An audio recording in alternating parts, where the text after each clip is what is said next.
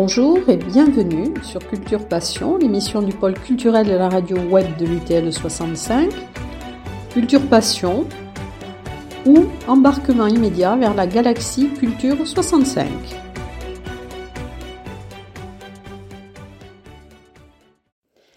Alors, dans Culture Passion, aujourd'hui, euh, nous allons parler donc de la pièce La cantatrice chauve, donc qui va être jouée au CAC de Séméac le, 5 juin à 18h30. Et pour nous parler de cette pièce, eh bien, nous avons euh, Sylvia Miranda donc, qui va jouer dans la pièce de l'association Damona et Mercedes Tormo qui assure la mise en scène de cette pièce. Alors, d'abord, moi j'aimerais parler donc de cette pièce de, de Ionesco, qui est sa première pièce, qu'il a écrite en 1950, et dont le titre au départ n'était pas du tout La cantatrice chauve. Pas du tout, effectivement. Euh, le, titre euh, est tout à fait accidentel, parce que Ionesco voulait l'appeler, euh, se référant à la méthode assimile pour apprendre l'anglais euh, je ne sais plus quel était le titre, mais qui ressemblait beaucoup à un titre euh, qui existait déjà. Et euh, un de ces comédiens qui jouait le pompier s'est trompé un jour qu'il était fatigué, ou, l'a fait peut-être un petit peu exprès, et a dit, au lieu d'autre chose dans, dans de l'institutrice de l'institutrice blonde. Au lieu de l'institutrice blonde, c'est ça, au lieu d'une institutrice blonde, il a dit une cantatrice chauve. Et, UNESCO a jailli de son siège et a dit c'est ça le titre, c'est ça le titre.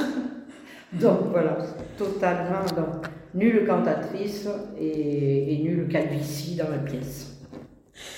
Et donc, alors pourquoi cette, cette pièce est un petit peu classifiée dans le théâtre de l'absurde?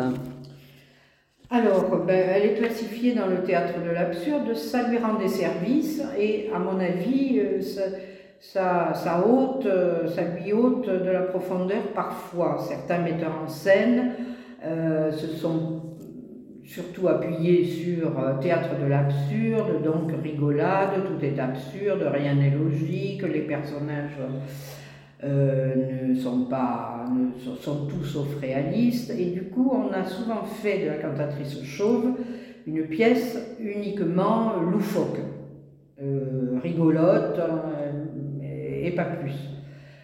1950, bon, je pense que les metteurs en scène contemporains voient euh, la chose différemment. 1950, c'est la, guerre, euh, la Seconde Guerre mondiale n'est pas très loin derrière. Il y a eu euh, la bombe atomique, il y a eu Hiroshima et il y a eu le nazisme et les camps de concentration. Tous les artistes aussi bien les peintres que les écrivains, bien sûr, ont été profondément marqués euh, par ces événements. Et va naître un art de l'absurde, Camus étant un petit peu pour nous le chef de file, avec euh, plusieurs œuvres, des romans, mais aussi du théâtre, euh, l'étranger,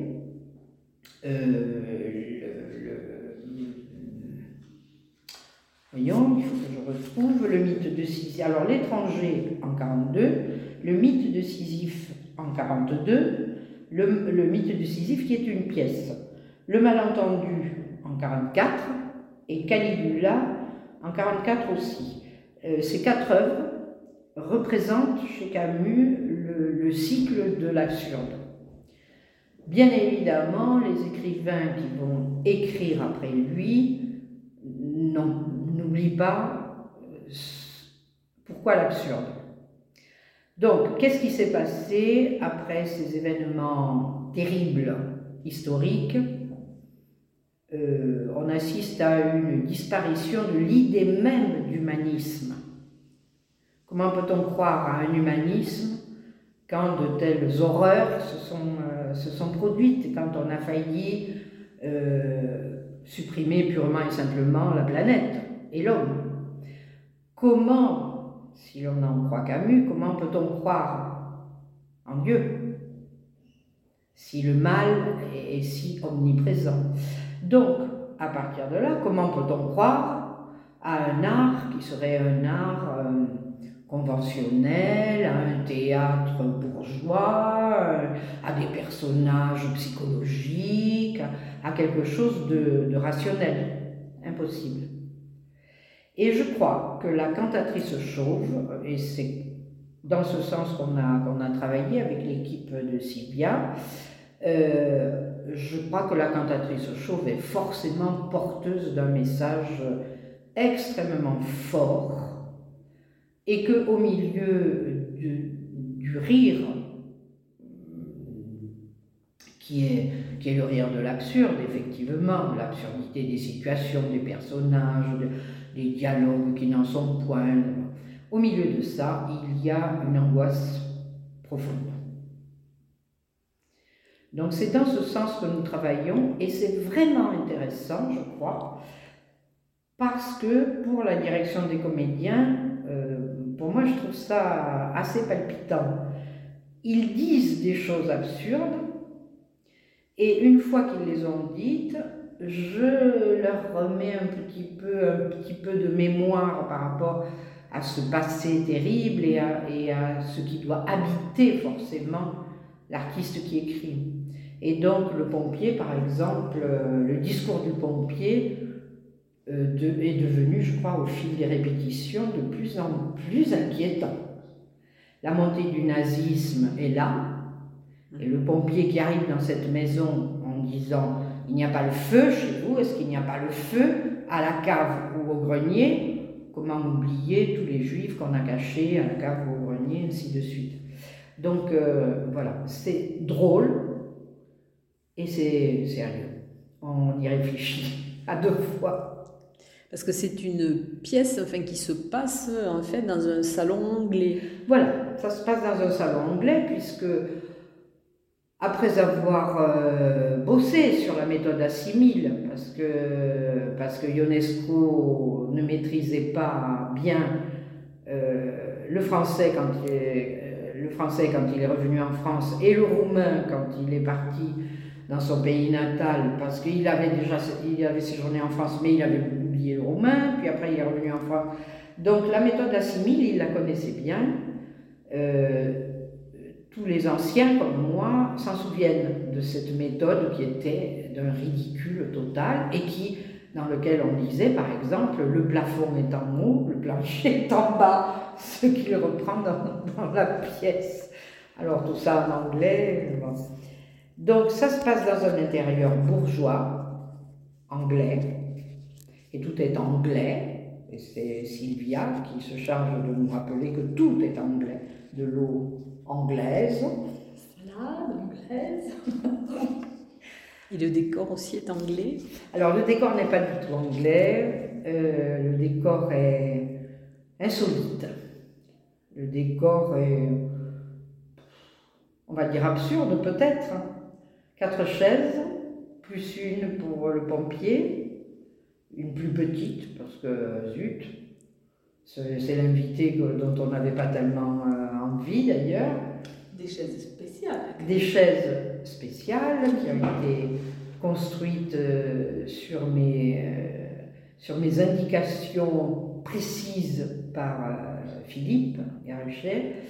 Des chaises en métal avec un très haut dossier, surdimensionné. Les personnages sur ces chaises, ça pourrait être des chaises d'un intérieur bourgeois, des chaises à l'ancienne, très hautes, très, très monumentales. Et donc les personnages sont encore plus ridicules dans, dans ces chaises-là. Et elles vont servir euh, un petit peu de forteresse à la fin, puisqu'ils vont se, ils vont se battre pour l'apocalypse finale, ils vont se battre à coups de bombes de cotillons, ils vont se battre violemment et s'abriter derrière les dossiers des chaises. Mais ce qui est curieux, c'est que c'est une pièce où il n'y a pas d'intrigue. Aucune intrigue, effectivement. Aucune intrigue. Pourquoi? Parce que, ben parce que le théâtre bourgeois comprend toujours une intrigue et que Ionesco est en, lutte radicale contre le théâtre bourgeois et on a envie de dire presque contre le théâtre. Il le dit, il disait euh, qu'il n'aimait pas aller au théâtre. Alors il a écrit cette première pièce, c'est vraiment très, très curieux. C'est amusant parce qu'il n'aimait pas le théâtre. Aller au théâtre en tout cas. Et les costumes, alors, et les acteurs, donc, qui vont jouer dans cette pièce? Donc, il y a cinq personnages, c'est ça? Oui. Deux couples et un pompier. Euh, six même. Six personnages. Deux couples, la bonne et le pompier. Il y a la, la bonne de la maison. Donc du costume euh, intemporel, un peu, un peu qu'est-ce comment on pourrait les caractériser en époque euh, Je sais pas trop. ont- Ridicule, je Oui. euh, insolite aussi. Insolite. Une combinaison de, de travail pour le pompier, une combinaison rouge, mais maquillée en combinaison un petit peu, un petit peu militaire, hein, un petit peu.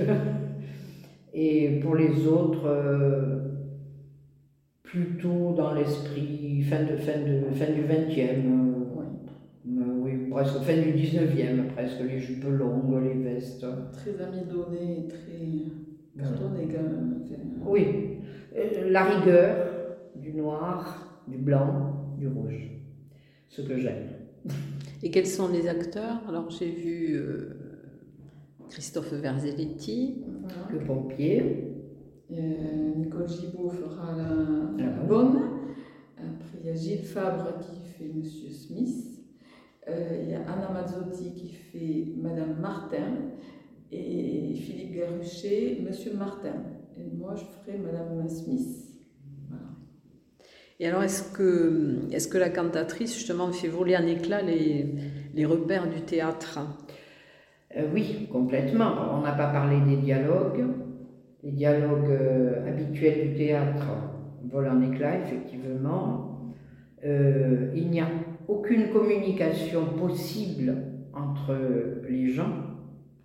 Les couples, euh, bon, la pièce commence par un prétendu dialogue entre Madame et Monsieur Smith, mais Monsieur Smith est derrière son journal et Madame Smith parle dans le vide parce qu'il ne lui répond pas ou il ne lui répond que par des claquements de langue. Euh, ça, ce sont les didascalies de, de UNESCO. Euh, donc, pas de communication possible dans ce monde qui a été frappé par l'apocalypse. Il n'y a plus d'espoir d'une certaine façon. Il n'y a plus d'espoir. Et la pièce va s'achever en apocalypse aussi. Rigolote, enfin, amusante, mais, mais en apocalypse. Les personnages eux-mêmes explosent en vol, je crois, là-dedans. C'est une pièce qui a été euh, une des plus jouées. Oui, elle a le, elle a le record. Une des plus jouées, euh, plus de combien? Plus de 50 ans, je suppose.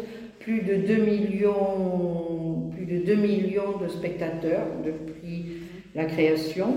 Et toujours au théâtre de la Huchette, même si évidemment d'autres metteurs en scène l'ont représenté ailleurs. Mais à la Huchette, à Paris, oh oui, il y a plus Le de premier, 50 c'était. Nicolas Bataille, c'est ça? Oui, Nicolas Bataille. création Nicolas Bataille, oui. Ouais. C'est très drôle d'aller voir la cantatrice chauve à la Huchette, parce que bien évidemment les comédiens changent, il doit y en avoir quelques-uns qui sont morts depuis, mais la salle est minuscule, on a l'impression d'être dans un, petit recoin de cave presque, et c'est toujours une grande émotion euh, pour les théâtreux, c'est toujours une grande émotion, je crois, d'aller à la Huchette, voir la cantatrice chauve et la leçon. Et alors pour les, enfin pour les acteurs, euh, est-ce que c'est quelque chose qui, qui apporte un plus, enfin, qui est difficile à jouer, qui est Ah oui. par rapport Oui, à une oui. pièce normale Et alors justement, je vous disais que moi j'avais j'avais choisi cette pièce parce que j'avais envie de travailler sur une pièce classique et j'avais surtout envie de faire un travail d'acteur. Vraiment, euh, aller, quand j'ai lu La cantatrice, ah, d'abord j'ai j'ai beaucoup ri. C'est le premier réflexe, mais, mais quand même, euh, enfin, le, le souci chez Damona, on a toujours fait des pièces qui avaient un, un- un sens vraiment euh, fort derrière le- le- la situation comique. Le- bon, la dernière pièce dans laquelle j'ai participé, c'était le repas des fauves, et où vous connaissez le sujet, euh, et c'était, c'était, c'était très, on rit beaucoup, mais c'est quand même le sujet est très profond. Et là, quand j'ai lu la pièce, j'ai senti qu'il y avait euh, quelque chose de très ça révélait des choses, des personnages mm. que je n'arrivais pas même trop à, exprimer et à, et à, ressentir réellement. Et quand on a commencé le travail avec Mercedes, là, j'ai vraiment, elle, nous a, elle a mis le doigt sur la profondeur de la situation et tout ça. Et moi, je n'ai fait que, que adorer et, et, être euh, dans l'impatience de jouer euh, ces rôles-là. Alors bien sûr, ça ne se joue pas du tout comme une pièce euh, comme on a pu jouer dans d'autres pièces jusque-là. En fait, en ce qui me concernait, je, je, parle de, de, moi là. Et, quand, on a, quand on a abordé le jeu de, de cette pièce, ah ben voilà, là je me suis dit, ah, super, le, travail qu'on va devoir faire. Hein, euh, chercher la facilité dans la vie, et dans le jeu, dans le chant. Euh, et, j'aime avoir un challenge à relever et, et je, me régale, même si euh, c'est dur. mais mais je, je, suis ravie et je pense que plus ça va aller, plus euh, le travail que l'on fait va porter ses fruits et, porte déjà ses fruits et, et, je, je, prends énormément de plaisir à jouer dans cette, dans cette pièce et mes camarades aussi. alors, est-ce qu'on aborde différemment la mise en scène pour cette pièce Ah oui, complètement. Mais dans la mesure où, où UNESCO a voulu créer un amphithéâtre, un amphithéâtre bourgeois, le entre guillemets, le théâtre traditionnel, on va dire, il faut euh, prendre des outils différents. C'est-à-dire qu'on a affaire à une mécanique pour, pour l'acteur, à une mécanique qui est une sorte, à certains moments, on parle de chorégraphie presque. Rien de réaliste n'est possible. Rien de réaliste. Et à chaque fois qu'ils ont un geste trop réaliste, mais poser la main sur le genou, s'asseoir euh, normalement. Je dis non, non, tiens ton dos, ne mets pas ta main comme ça. Il faut que tout soit bizarre dans leur façon de jouer. Donc, effectivement, c'est très difficile parce que euh, quand on joue et surtout quand euh, on n'a pas une expérience extraordinaire de plein de styles de théâtre, aborder le théâtre de l'absurde, c'est vraiment pas, c'est vraiment pas facile, quoi. Mais surtout, la cantatrice chauve, c'est une mécanique et ils doivent être continuellement mécaniques. Première chose. Deuxième chose, pas de psychologie. C'est complètement interdit chez, chez. Ils ne sont pas psychologiques.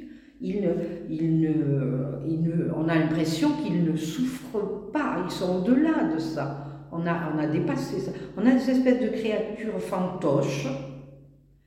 Et derrière ça, il faut que le spectateur sente que ce fantoche, c'est lui aussi. C'est-à-dire l'incommunicabilité dans les couples, le fait qu'on parle dans le vide, le fait qu'on fait des choses absurdes. On les fait parce que c'est comme ça, on mange à telle heure, la pendule sonne. Même la pendule est complètement détraquée, puisqu'elle sonne 20 coups, 19 coups, 4, 3, 3 coups. euh, donc, jouer ça, c'est vraiment difficile. Mais c'est excitant, je, crois que c'est excitant. C'est très excitant pour le metteur en scène aussi, parce que là, il faut avoir l'œil très très pointu et dire hop, stop, non, là, tu ne t'assois pas comme ça.